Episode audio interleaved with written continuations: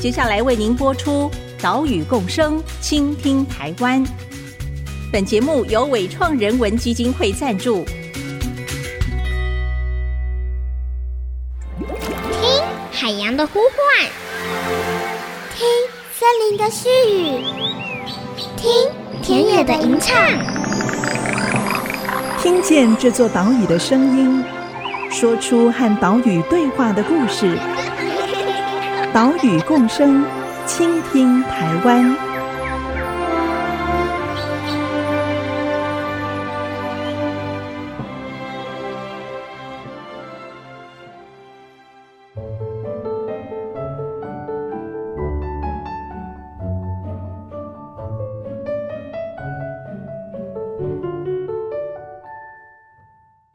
Hello，大家好，这里是 IC 之音 FM 九七点五，岛屿共生，倾听台湾，我是袁长杰。我们的节目是在每个礼拜三上午七点半首播，也会把节目上传到 Apple Podcast、Google Podcast 还有 Spotify。如果你是使用这些平台聆听的话，请记得按一下订阅，收听会更方便哦。这个礼拜二，三月二十二号是世界水资源日。这个日子呢，提醒我们要饮水思源，要好好的珍惜水资源，保护水资源。那么究竟要怎么做呢？因为台湾的用水主要来源第一名呢，就是河川水，占了百分之四十五。所以要守护水资源，就要从守护河川开始。荒野保护协会在去年进行了台中乌溪的河川废弃物快筛调查。邀请了公民科学家一起，针对乌溪河岸流域跟出海口，总共两百一十五公里的河岸进行调查。结果发现啊，这个区段的垃圾总量大概有一百一十万公升。如果用双北十四公升的垃圾袋来装，可以装上七万八千袋哦。而且呢，这个垃圾当中有高达六成都是塑胶制品。今天的节目就带你走访台中乌日，我们实地来看看乌溪河岸的废弃物，了解这个调查的进行方式跟结果，也好好的想想我们可以怎么样来善待河川。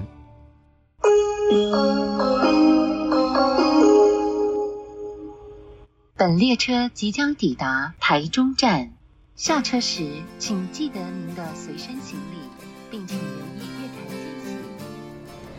我们现在来到的地方是台中乌日高铁站附近哦，是环河路四段的河岸边，这里也是法子溪汇入乌溪的这个汇流处。在我身边的是荒野保护协会台中分会的专员杨振颖，正颖您好。哎，长姐你好。刚刚我跟正颖就先在河堤在这边大概走了一两百公尺哦。那这一段河岸，我们上到河堤，其实可以看到这个高滩地上面哦，呃，尤其是临近堤岸的地方，有蛮多垃圾的哦。正颖，您做过这个河川废弃物的快筛调查，是您这样子目测。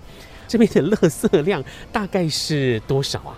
呃，因为我们现在调查方式是用十四公升，用台北的垃圾袋量，这样比较统一啦。因为我们台北是这样的方式，所以目测这个大概应该有至少超过两百袋。哦，因为我们是十四公升嘛，十四公升大概也是十五个保特瓶装。对对对，对，所以大家这样目测应该超过两百人。哇，这边的废弃物其实不少哈、哦。对对对，而这里呢，也是荒野保护协会所进行的乌溪川废调查，调查结果当中的三大川废热点之一。对，是。好，那我们看到这边的废弃物，有蛮多是在垃圾袋里面，这样子一包一包的哈、这个比较属于家庭垃圾的、嗯，那也有一些。所谓的有装潢废弃物，哦，那一袋一袋的应该就是所谓的家庭垃圾，嗯嗯。那我们现在所处的位置是一个墙面，嗯，所以说很多摩托车啊、车子啊，他们呢来不及倒垃圾或怎样，不知道什么原因，嗯，所以往这边倾倒，可以刚好随手就这样倒过来了。所以这边的废弃物的种类看起来就是以生活垃圾啦，嗯，或者是一些这个装潢啊。我有看到像枕头啊，对都有的，这种椅子这些啊，家家庭家具也有哈。在台中环河路四段靠近高铁东路这一段河堤是紧邻着人行道，河堤的高度大概到胸口左右，哦，所以一般人是不会特地攀到河堤上的。不过因为这次采访，我呢就跟郑颖一起爬了上去。爬上去之后，低头往河滩地一看。啊天哪！底下好多一袋一袋的垃圾，甚至还有柜子啊，有马桶，绝大部分的垃圾都是集中在堤岸这边，所以推测这些垃圾啊，绝大部分应该都是民众从路边往下丢的。接着呢，我们又来到了两百公尺外高铁东路这边，这里是乌溪支流法子溪啊这一侧的河岸来观察。这边的河堤是有楼梯可以下到高滩地的，虽然这里也是紧邻路边，但是垃圾量就没有刚刚环河路四段那边那么惊人。偶尔呢，可以在高滩地的树林草丛看到塑胶罐、瓶盖、吸管啊这一些常见的塑胶垃圾，垃圾量可以说是有明显的差别。可能有的人会问哈，光是海洋废弃物都处理不完了。为什么荒野保护协会要关心河川废弃物呢？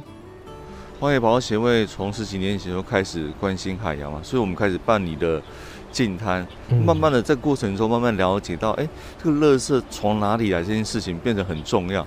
其实我们的河川是承载着垃圾很重要的输送道，很多垃圾会透过溪流一直往下游冲，最后呢，它就是到海洋去了，它变成一个很重要的输送带。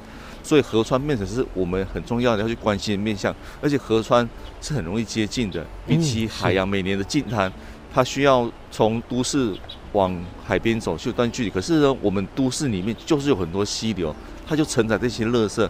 如果我们从溪流开始关心，事实上我们也在解决所谓的海洋垃圾问题。嗯，从源头开始来着手，不只是河流、溪流，还有蛮多大牌啊这种，对，其实都是哈。那如果哈这些河川的废弃物不来移除的话，后续就会造成一些负面影响哈。哦，当然会了哈。例如说，第一个你没有处理的话，最后呢就会流到海洋去嘛。那第一个，那再来留在。环境里面，慢慢的随着时间慢慢脆化，变成塑胶为例，哦，一样是在危害着我们这片土地。所以，如果我们不是移除这些垃圾，事实上它就留在原地，它不会因为我们不理它就不见了。那、嗯、我们事实上在法子溪也在做实际的行动，就是我们有一段一直在每个月有两次在那边进行，我们也有捡到十年前的垃圾，就是养乐锅罐，哦，我们还要看到它日期。嗯，完好如初，是这个可以追踪制造日期的。对，哇，对，所以这些垃圾不移除，它就待在那边嘛。哈、嗯，甚至它脆化之后变成微小的塑胶微粒的时候，更难清，更难清，它没办法清了。可能随着食物链，最后呢，回到了我们自己的身体里面了。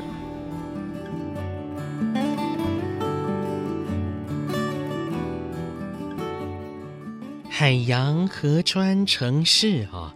这些环境啊，其实都是息息相关的。这些河川废弃物如果没有处理掉的话，到最后还是可能会进入海洋。所以，荒野保护协会近年把关注的焦点从海废转向了川废，并且开始进行一连串的行动。像是在二零一九年底，就邀请了鹿儿岛大学长期研究海废川废议题的藤枝凡教授。来台湾举办工作坊。事实上，我们一直都在关心所谓垃圾的问题，海洋垃圾问题，还有溪流垃圾。年底的时候，我们邀请日本的藤枝老师来台，教我们荒野保险业的伙伴，他怎么去做河岸的一个快筛方式。因为他自己本身其实做了十几年的，所以我们希望说，通过这个方式，让我们诶有一个方法，而了解说我们溪流到底有多少垃圾在我们溪流里面。这之后呢，我们就开始我们第一次的淡水河川废快筛的行动，哦，那今年是第三年嘛，那去年是在无锡，那今年也会到头前区，哦，持续的这样的快筛，那透过快筛的方式，让公部门、让民众了解，垃圾事实上一直存在在我们的附近，我不是没有看见就表示它不存在，因为其实我们对溪流的情感其实越来越疏远了，我们可能就把它当成一个。排水的地方，但事实上它是跟我们应该是很亲近的。从过去的先民来讲，它是非常重要的溪流，哦，孕育着生命。但是呢，现在慢慢的因为时间的关系，我们都没有情感了，我们都有想法说把垃圾丢到水里面，它就会不见了。我们都有这种想法，没有不会不见，它留在某一个地方，对，它不会消失。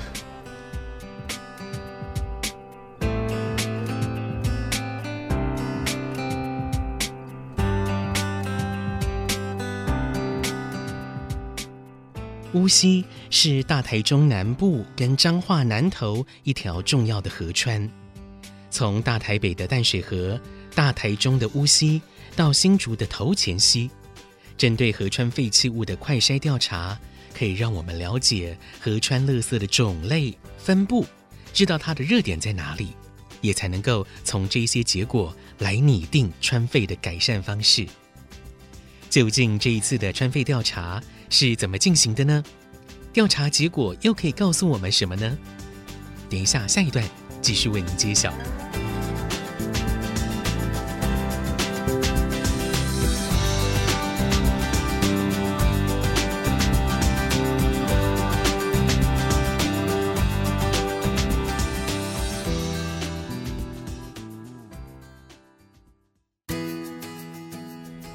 我们要知道，说我们看到远比在溪流里面的还要少。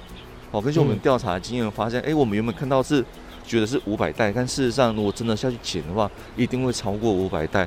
好像不管是海洋净滩的经验，或是说我们事实上在法尔溪净溪的经验，我发现我们看到的远比实际上捡到的还要少。欢迎回来，岛屿共生，倾听台湾，我是袁长杰。今天继续带你来关心河川的水资源，来看荒野保护协会进行的乌溪川废调查。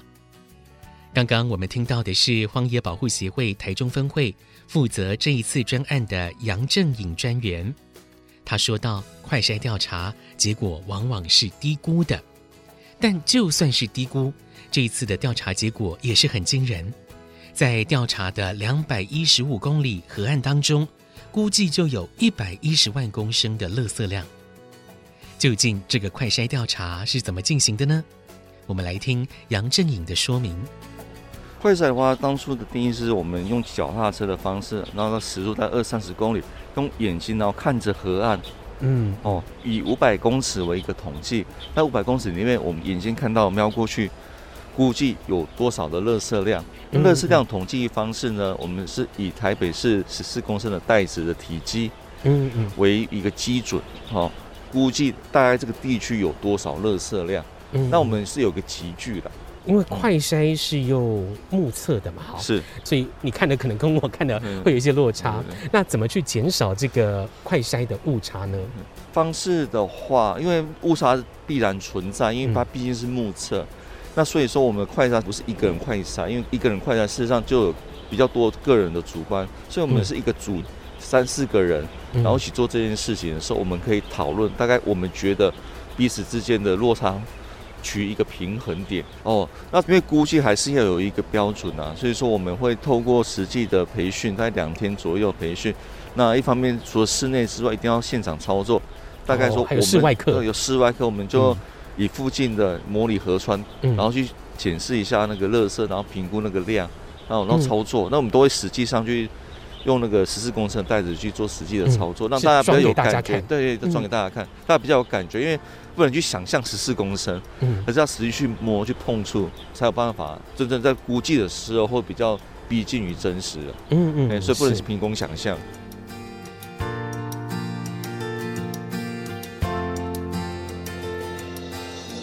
这一次的快筛调查获得了富邦人寿的协助，总共出动了二十四位志工。除了在调查之前用两天的工作坊实际的讲解演练调查方法之外，也以任务编组的方式，好，多位志工共同编组调查，好，用这样的方式来降低估计的误差。调查范围呢，是包含乌溪河岸跟出海口的左右岸。总共两百一十五点五公里，这个研究以五百公尺作为一个区段，由受训的志工啊，他们也是公民科学家，每三到五人一组，用骑单车或者是步行的方式来估算记录河体里面的垃圾体积，还有垃圾类别等等资讯。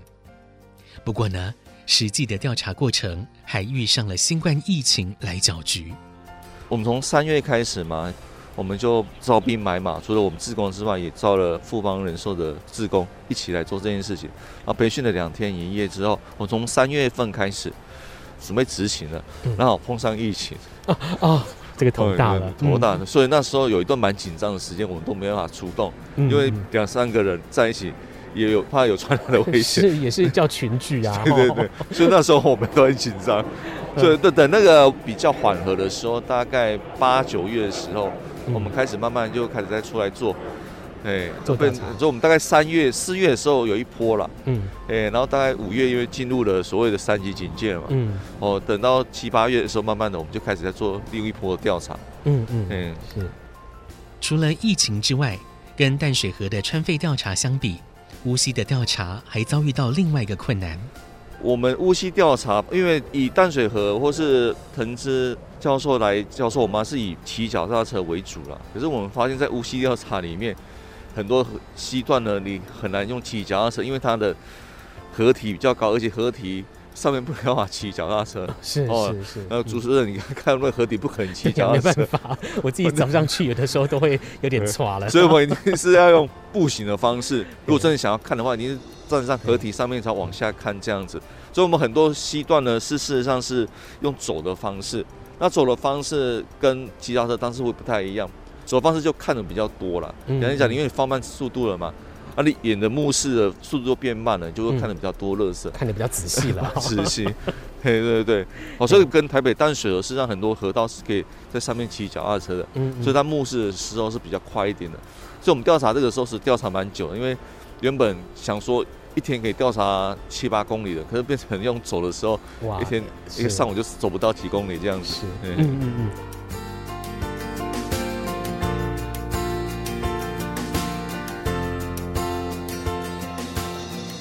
整体调查作业在八月底终于告一段落了。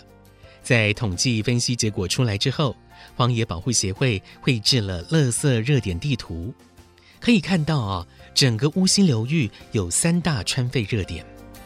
乌溪出海口这边就是一个热点，再来就是乌日这边，就是法子溪跟乌溪的交叉这边，这是一个热点。嗯，再来就是大肚区国道一号跨过去的下面。乌溪河道旁边，嗯、它是桥下也是一个热点，就有三个热点。那在废弃物种类方面呢？现在主要的我们发现主要种类是以塑胶制品为主了。那塑胶制品里面以塑胶袋这些为大宗。哦，那当然还是有一些饮料杯啊、吸管这些都会有出现在这里面。那下游比较靠近出海口那边，会夹杂着许多的所谓的渔业的。废弃物，像大宝丽龙有没有，或是那浮球这些，嗯嗯，哎，那所以在靠海洋的时候，它垃圾的种类就会变得更多。哦，那这个跟我们在海洋捡的分类都是很像的。那我们可以从这边可以知道说，其实我们很多的垃圾是经过溪流，然后往海洋里面冲的。所以我们可以从这边可以做一个印证。如果我们从溪流去解决这些垃圾，那相对的就让海洋有机会变得更干净。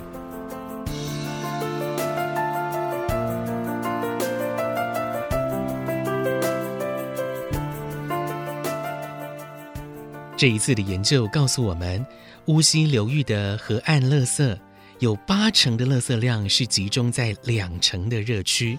哦，这个结果符合八十二十法则。这些垃圾里面有六成是塑胶，还有呢一些比较隐秘的河岸，好，或者是有建设围墙的河岸，就比较容易成为垃圾恶意丢弃或者是恶意倾倒的热点。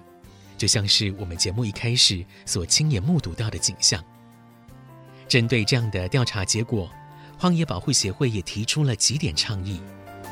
政策上的话，其实在记者会没有提出来，就是说要所谓的公司一起协力合作啦。那政府当然是扮演很重要的角色，因为毕竟这些溪流管的都是我们的政府嘛。因为溪流算是公共财，所以是政府来管的。政府当然是要负一个很重要的任务。那政府可以做的事情也蛮多，就是现阶段的一些政策上的制定，哦，那我们开始限塑啊，这些东西都是很重要的。那以河川来讲，河川的管理单位他就可以开始思考说哪一些热点，因为我们发现几乎百分之六成以上会集中在这些热点。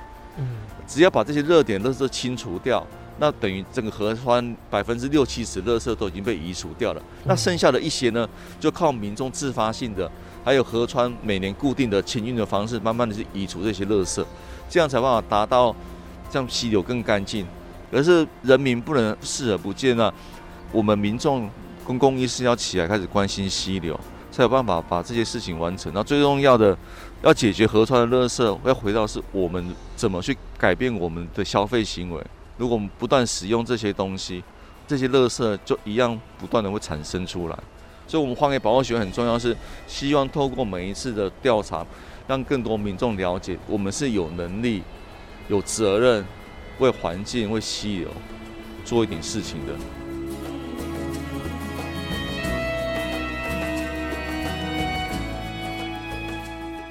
除了政府部门针对川废热点的位置进行监测以及移除作业之外，郑颖也不断强调，我们呢要重新建立跟河川的连结。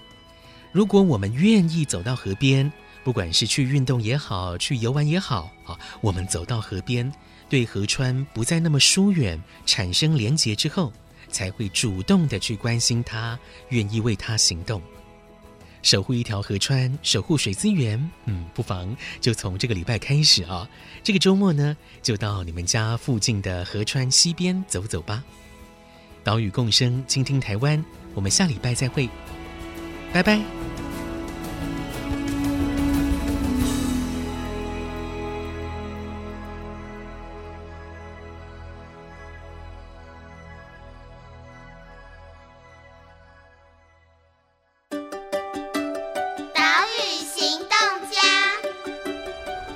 是荒野保护协会台中分会的杨正颖，我邀请大家每一个月花一天里面的一个小时到溪流走走。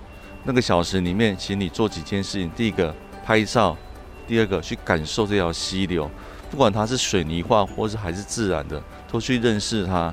因为这样的认识会让我们重新跟溪流建立关系，我们才有能力想去守护它的美丽。所以。每个月花一天，花一个小时，到你家附近的溪流走走，关心它，帮它拍个照。本节目由伟创人文基金会赞助播出。伟创人文基金会秉持永续的经营承诺，邀请您一同为这片土地发声，促进人与自然的平衡与和谐。